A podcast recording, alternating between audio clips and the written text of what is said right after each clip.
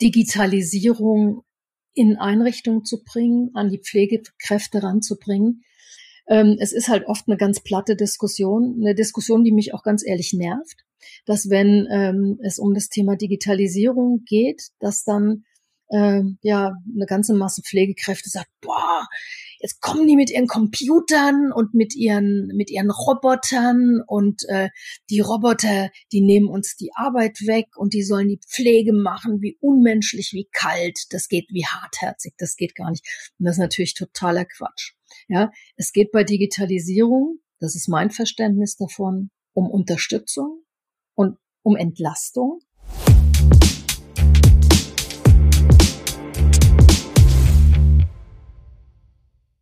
Herzlich willkommen bei Pflege Digital Jetzt, dem Digital-Podcast für die Pflegebranche mit Giovanni Bruno und Christoph Schneeweiß.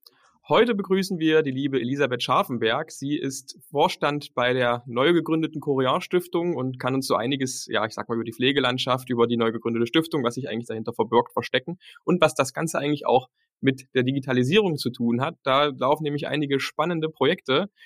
Hallo Elisabeth, hallo Giovanni. Hallo, guten Morgen. Guten Morgen zusammen, Elisabeth, schön, dass du da bist. Ja, hallo Giovanni. Ja, Elisabeth, ähm, du bist eigentlich studierte Sozialpädagogin. Ähm, erzähl doch mal, wie kamst du von der Sozialpädagogik in die Politik und schließlich zur Koreanstiftung? Ist ja doch eigentlich schon ein ganz, äh, ganz eleganter Werdegang. Ja, ich habe ähm, Sozialpädagogik äh, in Ende der 80er Jahre im letzten Jahrhundert äh, studiert in Berlin. Und äh, ich finde, äh, die Sozialarbeit ist eigentlich das allerbeste Arbeitsfeld, was es überhaupt gibt, weil es einem äh, eine unglaubliche Bandbreite an Arbeitsmöglichkeiten gibt. Also von der Wiege bis zur Bahre, jede Lebenssituation wird im Grunde genommen oder ja, äh, kann mit Sozialarbeit begleitet äh, werden. Also von daher ähm, war ich da schon immer so ganz äh, breit aufgestellt und habe dann auch erstmal viele Jahre als Sozialarbeiterin gearbeitet in den unterschiedlichen Bereichen von der offenen Sozialarbeit, sozialpädagogische Familienhilfe, äh, Arbeitslosenhilfe bis hin zum Betreuungsverein. Ich habe dann ähm, zum Schluss als freiberufliche Betreuerin gearbeitet. Das heißt, ich habe Menschen unterstützt, erwachsene Menschen, die nicht mehr in der Lage waren, gewisse Rechtsgeschäfte ähm, in ihrem Leben zu regeln. Und da war ich dann quasi die gesetzliche Vertreterin. In dieser Zeit habe ich angefangen, mich äh, ehrenamtlich zu engagieren, politisch. Ich war bei den Bayerischen Grünen aktiv, äh, bei mir in, in der Region und ähm, ja, habe mich da äh, politisch eingesetzt. Und äh, wenn man mal dabei ist, beißt man irgendwann und dann macht Spaß und dann äh, hat man auch Lust, äh, ja, es macht, macht Lust auf mehr. Und irgendwann kam ich an diesen Punkt, wo eine Direktkandidatur für die Bundestagswahl anstand und keiner wollte das machen bei uns. Und dann habe ich gesagt, okay, ähm, warum nicht? Und äh, habe das dann probiert und habe im zweiten Anlauf ähm, wirklich den Sprung in den Bundestag geschafft. Das hat kein Mensch erwartet damals. Und dann, ja, stand ich plötzlich vor einer ganz neuen Situation. 2005, ähm, das ist so ein ähm, bisschen, der Spruch ist wahr geworden, so ähm, äh, sei vorsichtig mit dem, was du dir wünschst. Es könnte in Erfüllung gehen und so war es dann plötzlich. Also ich bin dann quasi vom oberfränkischen äh, Outback als absolutes Landei als neue Abgeordnete nach Berlin in den Bundestag eingezogen und bin in eine vollkommen neue Welt eingetaucht. Und ja, da war dann die Situation, welches politische Feld macht man denn? Jetzt kam ich aus der Sozialarbeit, hatte viel auch mit Pflegeheimen schon zu tun gehabt, mit bedürftigen Menschen. Und dann war die äh, Position der pflegepolitischen Sprecherin war frei. Und dann hieß es, Mensch, Elisabeth, das konntest du doch eigentlich machen mit deinem Hintergrund. Und ehrlich gesagt, es hat sich auch niemand anderes gefunden, weil das ein politisches mhm. Feld war. Och, da war man froh, wenn das jemand gemacht hat. Aber so richtig wichtig war das ja nicht. Ja. Und ich fand es toll und äh, habe gesagt, ja klar, mache ich. Und habe dann wirklich, äh, ich war ja drei Legislaturen in Berlin und habe, äh, denke ich, in diesen zwölf Jahren der Pflegepolitik ähm, für die Grüne Bundestagsfraktion auch ein Gesicht gegeben und äh, viel angestoßen und fand das immer enorm wichtig, dieses Feld und denke auch heute noch, das ist eigentlich das politische Zukunftsfeld. Und ich finde, es ist auch immer noch unterschätzt, leider. Ja. Mhm. Das stimmt. Du bist ja auch sehr, sehr aktiv.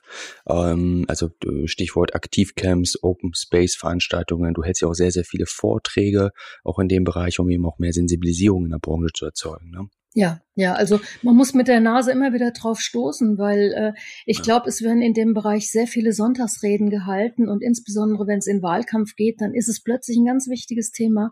Und wenn dann die Wahl rum ist, dann kommen andere vermeintlich wichtigere Themen und die Pflege, die funktioniert halt. Ja, die funktioniert irgendwie. Ich meine, wir haben es ja jetzt in der Pandemie gesehen. Absoluter Notstand. Ja, die Pflege pfeift auf dem letzten Loch und trotzdem macht sie ihren Job. Und das, denke ich, gibt der Politik immer wieder die Möglichkeit, dann doch mal so kurz durchzuschnaufen und zu denken, ja, es ist wichtig, wir kümmern uns, aber es geht ja. Ja, es geht ja irgendwie. Und das ist die Krux bei der ganzen Geschichte. Ja, muss man immer wieder aufmerksam machen. Und am Ende haben alle ein bisschen Applaus vom Balkon aus bekommen. Und das war's dann. Ja, also. was ja auch für, für Unmut gesorgt hat, zu Recht. Ich meine, Applaus ist absolut notwendig, jeden Tag äh, in jeder Pflegeeinrichtung, äh, an, an jedem Ort, wo gepflegt wird, ob das jetzt pflegende Angehörige sind oder professionell Pflegende.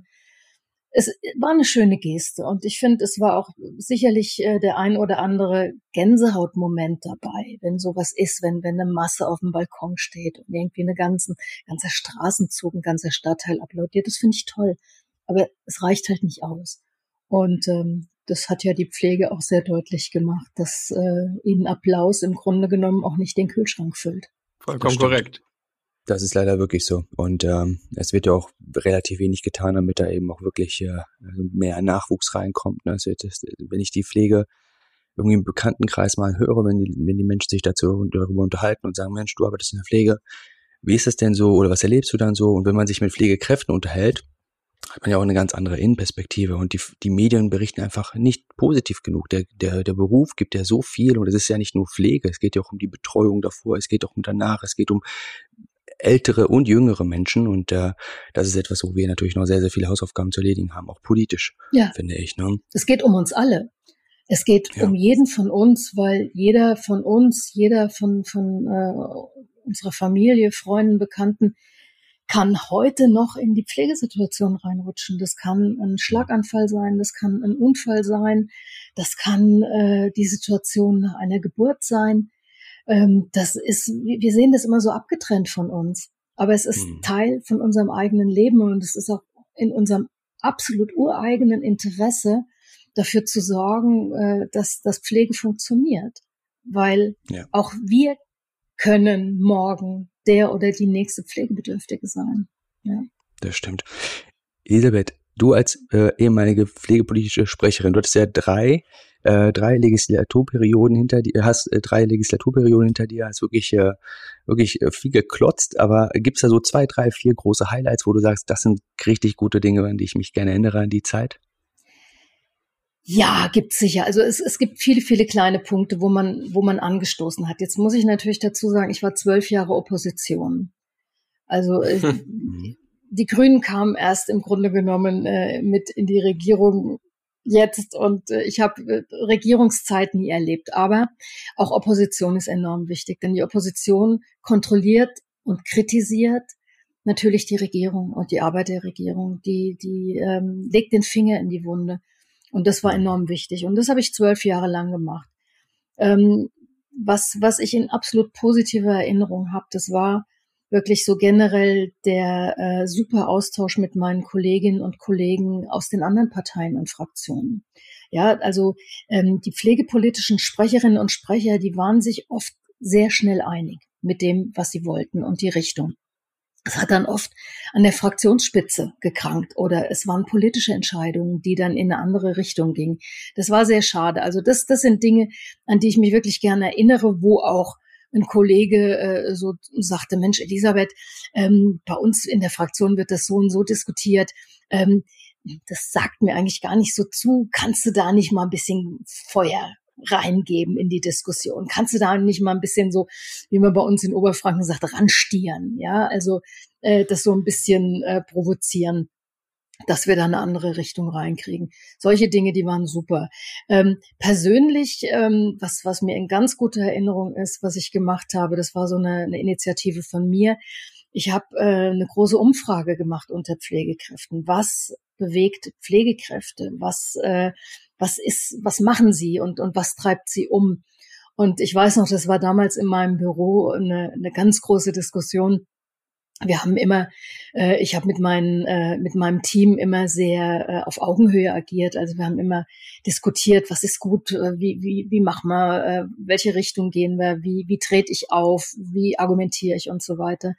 Ähm, ein Teil meines Teams fand diese Umfrage furchtbar. Die haben gesagt, du kannst doch nicht hergehen, kannst eine Umfrage machen, das ist ja nicht repräsentativ, das ist ja nicht seriös. Und der andere Teil sagte, oh, finden wir total gut. Und ich habe dann äh, aber auch, irgendwann muss ich ja natürlich eine Entscheidung treffen. Ich war die Chefin. Ich habe gesagt, ich will das machen.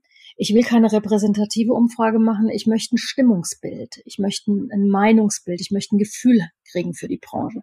Wir machen das. Und dann haben wir selbst eine Umfrage aufgesetzt und haben innerhalb der ersten Woche, weiß ich nicht, oder innerhalb, wir haben vier Wochen angesetzt und hatten fast 5000 Pflegekräfte, die mitgemacht haben. Wir waren vollkommen geplättet.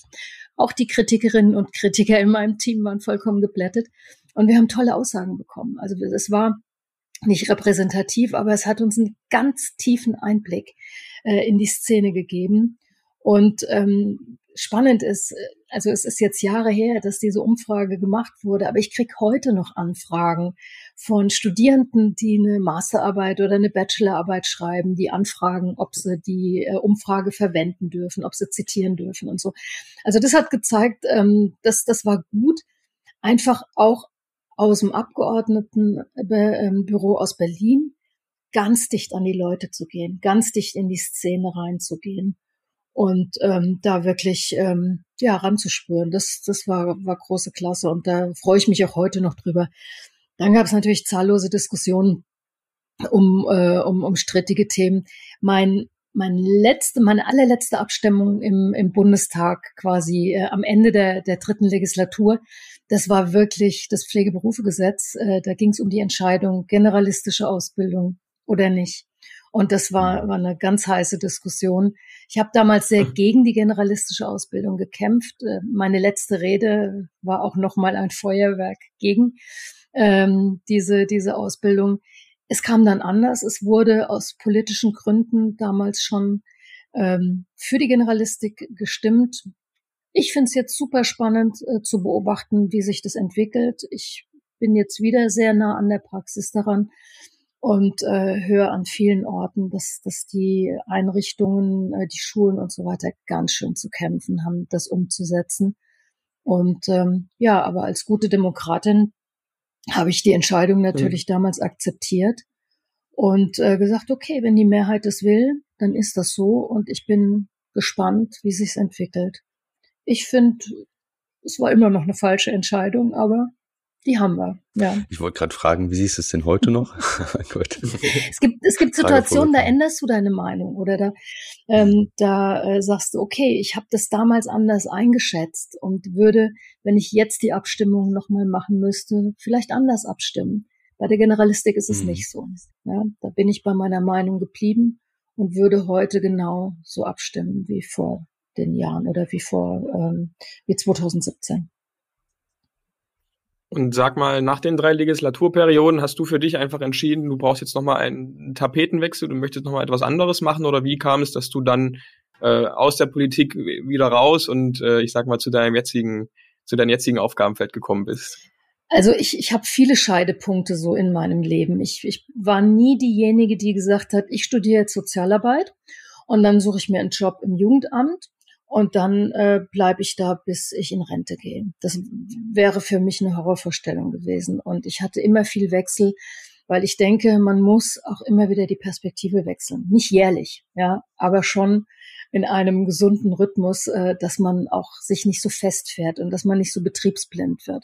Also das heißt, das habe ich schon in der Sozialarbeit gemacht. Und ich finde zwölf Jahre äh, in der Berufspolitik, das ist schon ein Kracher. Das bedeutet zwölf Jahre öffentliche Person zu sein. Das heißt, jeder Mensch genießt für sich den Anspruch, ähm, dich anzusprechen, wann immer du irgendwo unterwegs bist. Also ich will jetzt hier überhaupt nicht jammern oder so. Das war in Ordnung für die zwölf Jahre. Das gehört dazu.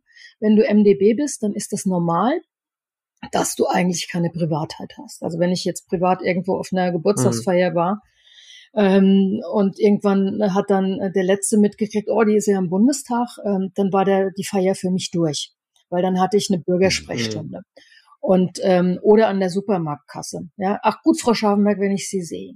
Ja, ähm, und das bedeutet auch zwölf Jahre lang Wochenendehe. Und ähm, als ich in den Bundestag kam, da war meine jüngste Tochter, die war in der siebten Klasse. Ja, also die hatte noch fünf Jahre Schule vor sich. Das heißt, mein Mann hat auch zu Hause äh, quasi äh, Haushalt und äh, Erziehung, was in diesem Alter ja, auch noch so äh, dran ist in der Pubertät, äh, übernommen. Und ich bin äh, in Berlin gewesen und wenn ich zu Hause war, war ich auch nicht zu Hause. Dann hast du eben deine Termine hier vor Ort, äh, weil ja da auch viele dann eben einen Anspruch so an dich und deine Zeit haben. Also das war für mich dann einfach irgendwann mal durch. Und äh, dann kam die Entscheidung, ich kandidiere nicht wieder. Und als ich das bekannt gegeben habe, ähm, war das eine komplette Überraschung. Also so mein Umfeld ist aus allen mhm. Wolken gefallen man, ich wohne hier auf dem Land, da ist, ähm, ist so eine Meldung, eine spannende Meldung in der Zeitung. Scharfenberg kandidiert nicht mehr. Äh, was ist der Grund? äh, also äh, ist sie krank? Äh, äh, hat sie Krebs? Äh, plötzlich hatten alle Erklärung für meine Kurzhaarfrisur. Ähm, die Ehe ist gescheitert. Ähm, äh, sie ist pleite. Weiß der Geier, lauter so ein Müll. Ähm, also das war spannend zu erleben, dass es Menschen ganz schwer fällt, ähm, zu glauben oder wahrzunehmen, dass jemand aus freien Stücken so eine Position gehen lässt. Ja? Und ich denke, das ist ein großes Problem auch im Bundestag.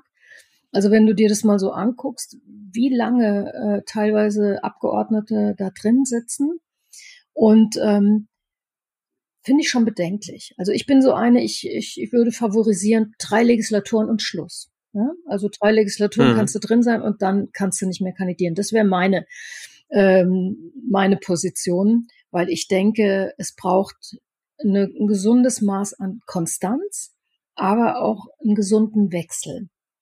Und äh, ja. vielen fällt halt schwer, diese Position aufzugeben. Weißt du, du bist nicht mehr die Frau Abgeordnete. Äh, wir haben einen Platz in der ersten Reihe für sie reserviert. Du bist nicht mehr die Frau Abgeordnete, die abends nach der Veranstaltung in Berlin den Fahrdienst ruft. Du bist nicht mehr die Abgeordnete, die die Bahncard 100 bekommt. Äh, du musst dich plötzlich selbst kümmern. Du bist äh, Frau Otto Normalverbraucherin und ähm, kaufst dir deine Tickets wieder selbst und fährst mit der S-Bahn durch Berlin und äh, hockst halt in der zehnten Reihe. Ja, wenn da noch ein Platz ist. Ansonsten hockst du in der zwanzigsten. Und du wirst halt nicht mehr begrüßt auf irgendwelchen Veranstaltungen, ähm, so äh, unsere Abgeordnete aus Berlin und so ein Schnickschnack du bist halt wieder einfach, ja, wie jeder Mann und jede Frau. Und das fällt vielen schwer, die diese Rolle über Jahre hatten. Ja, Mr. und Mrs. Wichtig, ähm, ja, möchten das gerne bleiben. Und ähm, es ist in der Tat so, wenn, wenn du dann raus bist aus dem Laden, dann bist du wirklich eine von vielen. Also ich werde auch nicht mehr begrüßt auf irgendwelchen Veranstaltungen. Wobei ganz lustig ist, wenn ich bei mir in der Region unterwegs bin, dass so die, die alten CSUler, die werden da noch äh, auf Händen getragen, auch wenn sie schon 30 Jahre nicht mehr irgendwo in Amt und Würden sind. Aber die Grüne, die vergisst man dann schon. Ist mir wurscht. Ich beobachte es einfach mit Schmunzeln. Ja, also wie, wie das noch läuft. Ja. Elisabeth, danke für diesen sehr, sehr pri privaten Einblick. Das ist, äh, ich finde das immer sehr spannend, das auch von jemandem zu hören, der auch wirklich diese, die in dieser Welt gelebt hat und auch so ganz, ganz authentisch, ganz, ganz offen auch damit umzugehen. Es ist aber, so wie du das siehst, sehe ich das auch. Rotation ist wichtig, einfach auch neue, neuen Input, neue, neue Energie reinkommen zu lassen, gerade auch Leute aus der Praxis. Und apropos Praxis, du bist ja auch in der Praxis geblieben. Ne? Du bist ja quasi auch nach deiner politischen Karriere auch äh, äh in, der, in der Pflege geblieben und bis jetzt Vorständin der Corion Stiftung, auch einer, einer relativ, relativ großen Stiftung, die aber unabhängig von der Corion ist. Ist das richtig? Ja, genau. Also als ich äh, dann eben aus dem Bundestag raus bin, ähm, da war so die große Frage, was machst du denn jetzt? Was machst du denn jetzt? Also das war für viele ganz, ganz wichtig mhm. ähm, und äh, kaum auszuhalten, wenn von mir die Antwort kam, keine Ahnung. Es wird mich was finden. Also ich, ähm, ich meine, es ist ja auch so, äh, weil du sagst, den privaten Einblick, äh, den man sonst nicht kriegt. Da wird ja ganz oft nicht drüber gesprochen. Wenn du aus dem Bundestag ausscheidest, egal ob du das willst oder nicht, ich wollte das ja, aber andere werden zum Beispiel auch nicht mehr reingewählt, dann bekommst du ein Übergangsgeld. Das heißt, du bekommst weiterhin deine Diät und zwar pro Jahr die du im Bundestag warst, bekommst du einen Monat Übergangsgeld. Ich war zwölf Jahre im Bundestag, das heißt, ich habe ein Jahr Übergangsgeld bekommen und äh, da fällst du natürlich weich. Ja, also wenn du ein Jahr im Grunde genommen äh, jeden Monat dein Geld bekommst, dann kannst du dich in Ruhe umgucken, dann kannst du in Ruhe entspannt gucken. Das ist eine, eine Position, die findest du selten, ja, im, im Berufsleben dass, dass du irgendwo aufhörst und dann einfach mal äh, entspannt weitergucken kannst. Bei mir war es aber so. Das heißt, ich habe erst mal äh, zwei Jahre ähm, freiberuflich war ich unterwegs, was ich auch wichtig finde, um Abstand zu bekommen von dem politischen Laden. Ja, also quasi bisschen wie so ein Abklingbecken und ähm, einfach mhm. auch ähm, sich nicht treiben zu lassen und in Ruhe entscheiden zu können. In der Zeit ähm, haben wir äh, auch äh, etliche Aktivcamps, also Open Space Veranstaltungen gemacht. Also ich bin immer dicht an, an der Praxis geblieben, aber war so für mich alleine unterwegs und das war ganz wichtig. Und dann war es wirklich so, dass das Corian Deutschland mich gefunden hat und mich gefragt hat, ähm, ob ich Lust habe, eine Stiftung äh, aufzubauen, quasi die Corian Stiftung für Würde, äh, für, für Moment, die Corion Stiftung für Pflege und würdevolles Altern. Ich habe es schon so oft gesagt, aber genau die. Ähm, die gab es damals noch nicht. Und ähm, ja, die haben jemand gesucht, der, der Lust hat, äh, eine neue Stiftung aufzubauen, die mit Leben zu füllen und ihr auch ein Gesicht zu geben. Und ich fand diese Sache so spannend, dass ich mich darauf eingelassen habe.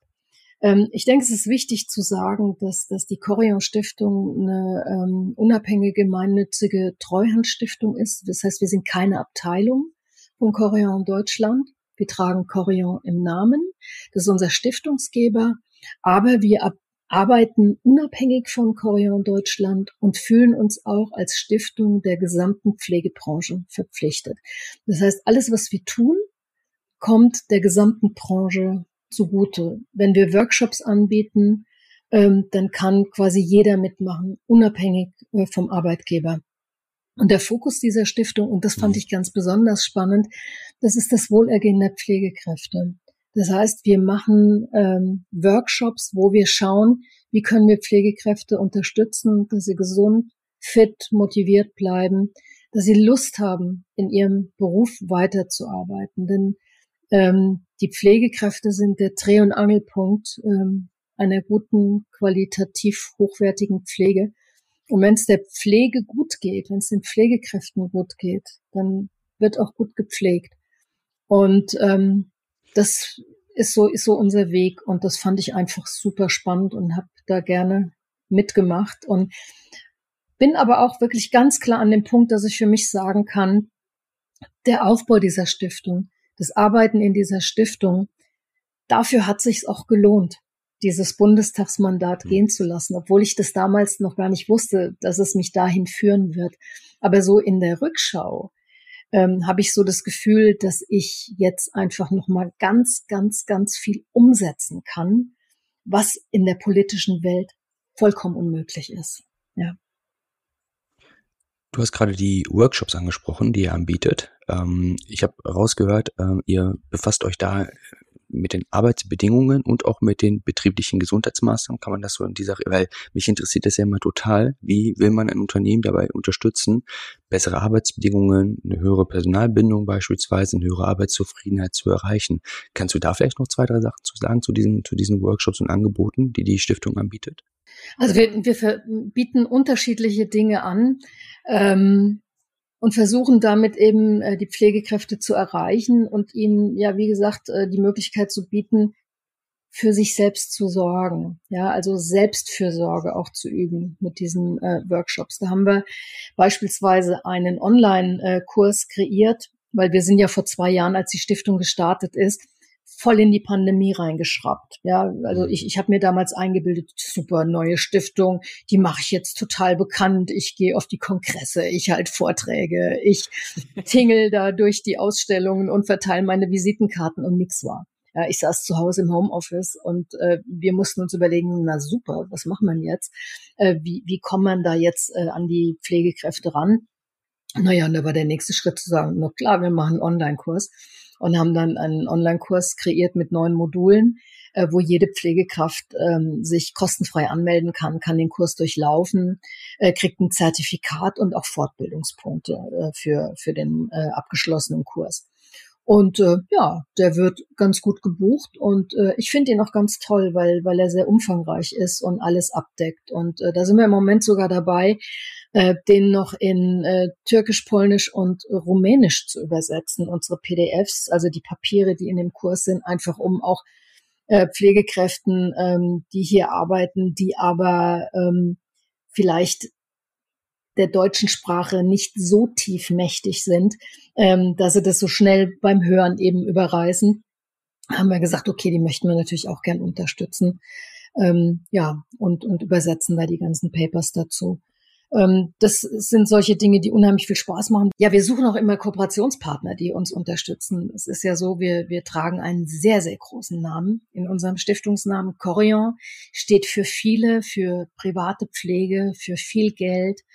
Ähm, ja, hm. wir sind so ähm, die klitzekleine Schwester von Choreo Deutschland. Das heißt, wir haben zwar einen großen Namen, aber wir haben keinen großen Geldbeutel. Und das ist auch gut so, weil ähm, wir auch sehr mit Augenmaß agieren. Aber wir sind auch immer auf der Suche äh, nach Partnerinnen und Partnern, arbeiten da beispielsweise auch schon mit zwei Krankenkassen zusammen, mit der BKK Provita und mit der BKK VBU. Wir arbeiten für einen Aromapflegekurs mit Primavera zusammen. Die sind ja der Marktführer mit Aromaölen. Und wir arbeiten mit einem oder mit einem ganz großen Bestattungsinstitut mit der Ahorn-Gruppe für ein Projekt äh, zum Thema Tod, Sterben und Trauer in der Pflege zusammen. Und äh, das macht einfach ganz, ganz viel Spaß. Ähm, ja, auch mit, mit solchen Kooperationspartnern, sagen wir mal jetzt Krankenkassen, würdest du sofort sagen, ja klar, wenn du im BGM unterwegs bist, ähm, dass du dir eine Krankenkasse suchst, die dich unterstützt, auch finanziell oder die Projekte unterstützt. Aber so, ein, äh, so eine große Firma wie Primavera oder ein großes Bestattungsinstitut, das springt dich jetzt nicht direkt an. Aber das funktioniert ganz hervorragend und das macht uns auch ganz viel Spaß. Und das macht uns als Stiftung auch super viel Spaß, so kreativ ranzugehen. Und ich finde, das kannst du auch mhm. gut machen, wenn du nicht so finanziell, wenn du es finanziell nicht mhm. so dicke hast. Da bist du kreativer. Und äh, das tut uns ganz gut. Und äh, von daher. Wie kann man euch unterstützen, Elisabeth? Gibt es irgendwie eine Möglichkeit für uns, also für Externe, die dann sagen, hey, die Stiftung, toll, was ihr macht, äh, wir würden gerne, weil es ist ja auch eine Hilfe in die Pflegebranche rein. Wir nehmen gern Spenden, wir können auch Spendenquittungen äh, ausstellen. Äh, das ist ganz, ganz klar. Wir nehmen, also äh, wir nehmen auch äh, themenbezogene Spenden. Also wenn jemand sagt, ich möchte zum Beispiel dieses oder jenes Projekt ganz speziell unterstützen, das ist alles möglich bei uns. Aber wir freuen uns auch einfach über Netzwerke. Netzwerken oder über Ideen. Ähm, also ich persönlich bin, bin so eine äh, kreative ähm, ja, Person. Ich, also ich liebe es, Ideen zu entwickeln. Ich stehe eigentlich jeden Früh auf und habe eine neue Idee. Und ähm, solche Menschen mag ich auch gerne, die sagen, Mensch, mir ist da was eingefallen, ähm, ich hätte eine Idee, was haltet ihr davon? Und das kann auch mal ganz absurd sein man kann da weiter drüber nachdenken und dann entwickeln sich ganz tolle Dinge. Und das, ja, das suchen wir auch. Ja, Ideen, äh, Vorschläge, Projektpartner ähm, oder auch ein Hinweis, Mensch, ich habe in meinem Netzwerk jemanden, der wäre vielleicht interessant für euch. Also sowas hilft uns auch total weiter. Also reden hilft immer, ähm, abchecken, äh, ob man irgendwie ja was miteinander entwickeln kann. Und es ist in der Regel immer ein gutes Gespräch, auch wenn am Ende vielleicht kein Projekt bei rauskommt. Aber man lernt sich kennen und irgendwann kreuzen sich die Wege wieder. Ja. Du hast ja selbst gesagt, dass natürlich Korea ein, ein großer Name gerade in unserer Branche ist. Ähm, der öffnet sicherlich auch viele Türen. Ich kann mir vorstellen, dass das auch mitunter auf äh, Skepsis und Vorurteile trifft in der Praxis. Also gerade wenn ihr eben auch mit äh, Nicht-Korea-Einrichtungen, Workshops und ähnliches äh, macht. Ähm, stimmt das? Äh, und wie geht ihr damit ja, um? Ja, du hast, äh, hast absolut recht. Es öffnet Türen, aber es kann auch Türen verbarrikadieren. Und zwar äh, in, in dem Maß, in dem wir zum Beispiel Workshops anbieten und äh, andere Träger sich nicht trauen, die Workshops abzurufen, obwohl sie kostenfrei sind, weil einfach die Angst da ist. Und das kann ich auch nachvollziehen. Ich kann das verstehen, äh, dass die sagen, Mensch, dann kommt die Corion Stiftung in unser Haus. Und wenn die wieder gehen nach dem Workshop, dann nehmen die zehn Pflegekräfte mit. Und äh, die Angst, wir verteilen da Flyer oder, oder werben, ja, werben ab. Und das ist natürlich für uns als Stiftung überhaupt nicht der Fall. Wir sind nicht im operativen Geschäft. Wir wissen auch gar nicht, was, was äh, Corion Deutschland für äh, ein Personalrecruiting macht oder auf welchen Ebenen die arbeiten. Ähm, wir sind auf jeden Fall da kein verlängerter Arm. Ähm, das ähm, ist, ist, ja, ist eine Angst, die da ist, die ich verstehe, die aber unbegründet ist. Und wir merken jetzt so nach und nach, mhm. dass die Angst auch ein bisschen bröckelt. Und wir machen zum Beispiel jetzt mit der AWO Vogtland ein gemeinsames Projekt, wo wir ähm, Wundtage, also so äh, eine Workshop-Woche für Azubis unterstützen, die da nochmal im Wundmanagement, in der Wundversorgung fit gemacht werden. Und da ist die AWO Vogtland auf uns zugekommen und hat gefragt, ob wir Lust hätten, das Projekt zu unterstützen. Da haben wir uns wahnsinnig drüber gefreut und haben gesagt, klar, sind wir sofort dabei.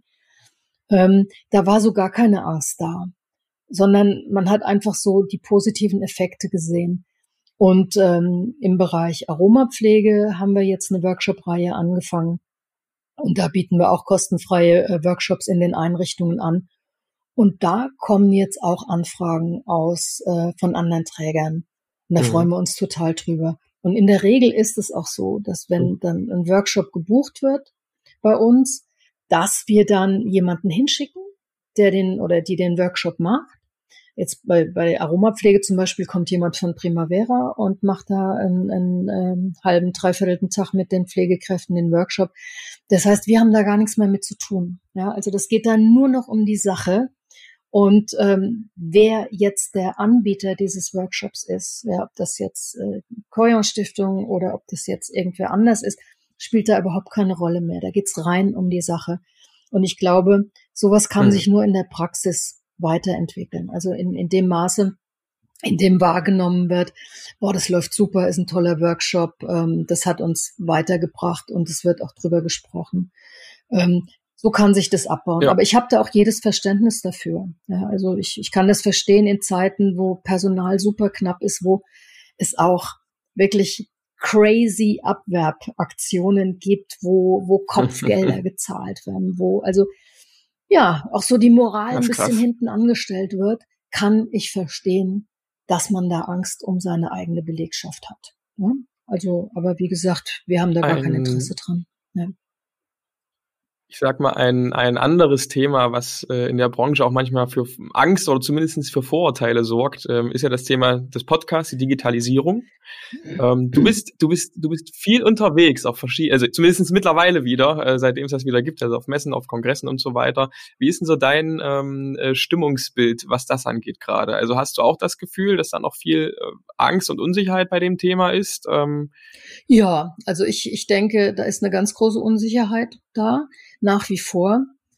Ich denke aber, es, es hat, kam Bewegung in die ganze Sache, bedingt durch die Corona-Pandemie, die ja ein Drama war, aber mhm. in dem Bereich war sie ein Segen, weil einfach ähm, man gar nicht anders konnte, als digital zu werden. Das heißt also, auch das, was wir jetzt machen, dass wir mal eben äh, von drei verschiedenen Standorten einen Podcast aufnehmen, uns unternehmen, äh, unterhalten, ähm, das finde ich grandios, ja. Und ähm, dass ähm, es unendlich viele Videokonferenzen gibt, ja, dass dass man Wege spart, ähm, Fahrtgeld spart, ähm, Arbeitszeit spart, also Lebensenergie auch spart.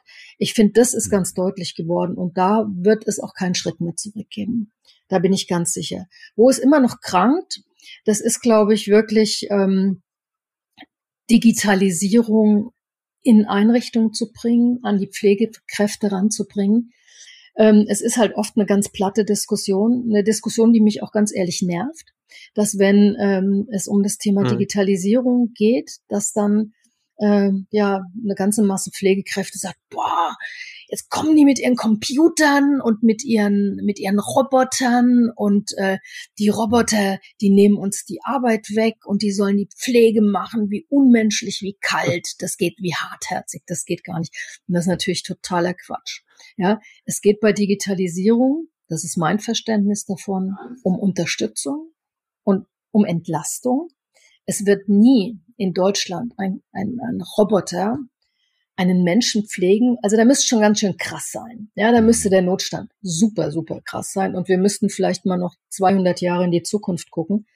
Aber zum jetzigen Zeitpunkt wird das überhaupt nicht stattfinden. Es geht einfach um, um Entlastung, ja. Und äh, wenn eine Pflegekraft sagt, der Roboter nimmt mir meine Arbeit weg, dann frage ich, hallo? Ich denke, du hast eigentlich genug und weißt gar nicht, wohin damit. Ähm, also es ist so ein bisschen so eine, so eine absurde Debatte, die da läuft. Und ähm, ich wundere mich, dass, dass man mit den Argumenten nicht wirklich durchdringt, dass es um Entlastung geht, um Unterstützung, um ähm, ja, um Freiraum schaffen für mhm. Pflege am Menschen. Ja. Und ähm, das mhm. finde ich ein bisschen schade. Und da wünsche ich mir, dass, dass wir diesen Dreh wirklich reinkriegen. Dass es wirklich dann auch mhm. ähm, bei den Pflegekräften als ein positiver Aspekt ankommt. Ja, wenn, wenn äh, intelligente Betten, ähm, das Gewicht, den Puls äh, und so weiter äh, direkt in die Pflegeakte schicken und man nicht äh, da ja nach der Schicht noch irgendwie drei Stunden äh, Doku machen muss. Ja? Solche Dinge. Also ähm, da glaube ich, ist noch viel, viel Luft nach oben und äh, ich würde mich wahnsinnig freuen, wenn da was passieren würde. Wir als Stiftung sind Teil eines Projektes, ähm, wo es eben auch um, ähm, um Digitalisierung geht, wo es um eine App geht, die Pflegekräfte unterstützt. Und zwar äh, heißt diese App DigiHealth. Also bei, bei der DigiHealth App äh, geht es darum, erinnert zu werden, äh, Mikropausen zu machen. Ja, zum Beispiel äh, mal anderthalb Minuten eine Atemübung, mal zur Ruhe zu kommen, mal eine Dehnübung und so weiter. Das Spannende an dieser App ist, dass sie von Pflegekräften entwickelt wurde. Das heißt, es fanden Workshops statt mhm. mit Pflegekräften und da wurde diskutiert, was hilft mir? Ja, was hilft mir ähm, an, oder welche BGM-Maßnahmen helfen mir? Was mache ich? Warum mache ich das? Welche Maßnahmen sind für mich eigentlich Quatsch, werden angeboten, aber ich mache sie nicht und warum mache ich sie nicht? Und was könnte ich mir vorstellen? Und das wurde in mehreren Workshops quasi erarbeitet mit ähm, Pflegekräften aus der Praxis und daraus, aus diesen Erkenntnissen wurde diese DigiHealth App entwickelt. Und ähm, diese soll quasi ein ganz niedrigschwelliger Einstieg sein, ähm, ja, in, in andere Maßnahmen. Das heißt, ich habe die DigiHealth App auf meinem Handy, dann werde ich erinnert und mache beispielsweise eine Atemübung. Und dann werde ich danach anderthalb Minuten. Das kann man wirklich zwischendurch ähm, mal eben am Flur machen. Ähm, dann werde ich danach gefragt, äh, war das hilfreich für mich? Ähm, will ich mehr davon? Und dann bekomme ich Vorschläge, welche Dinge ähm, wir sind im Moment da äh, bei, in, in Häusern von Corion Deutschland am Ausprobieren. Das heißt, dann bekomme ich Vorschläge aus dem mhm. gesamten BGM-Portfolio von Corion Deutschland was zu dieser Übung passen könnte. Zum Beispiel cool. äh, arbeitet Corion Deutschland mit, der, ähm, mit Humano. Ja, also dann, dann kriege ich beispielsweise den Vorschlag, ähm, bei Humano gibt es die, die Übung, das wäre hilfreich. Oder ähm, die Corion Stiftung hat den, ähm, den Online-Kurs Auszeit Ich-Zeit.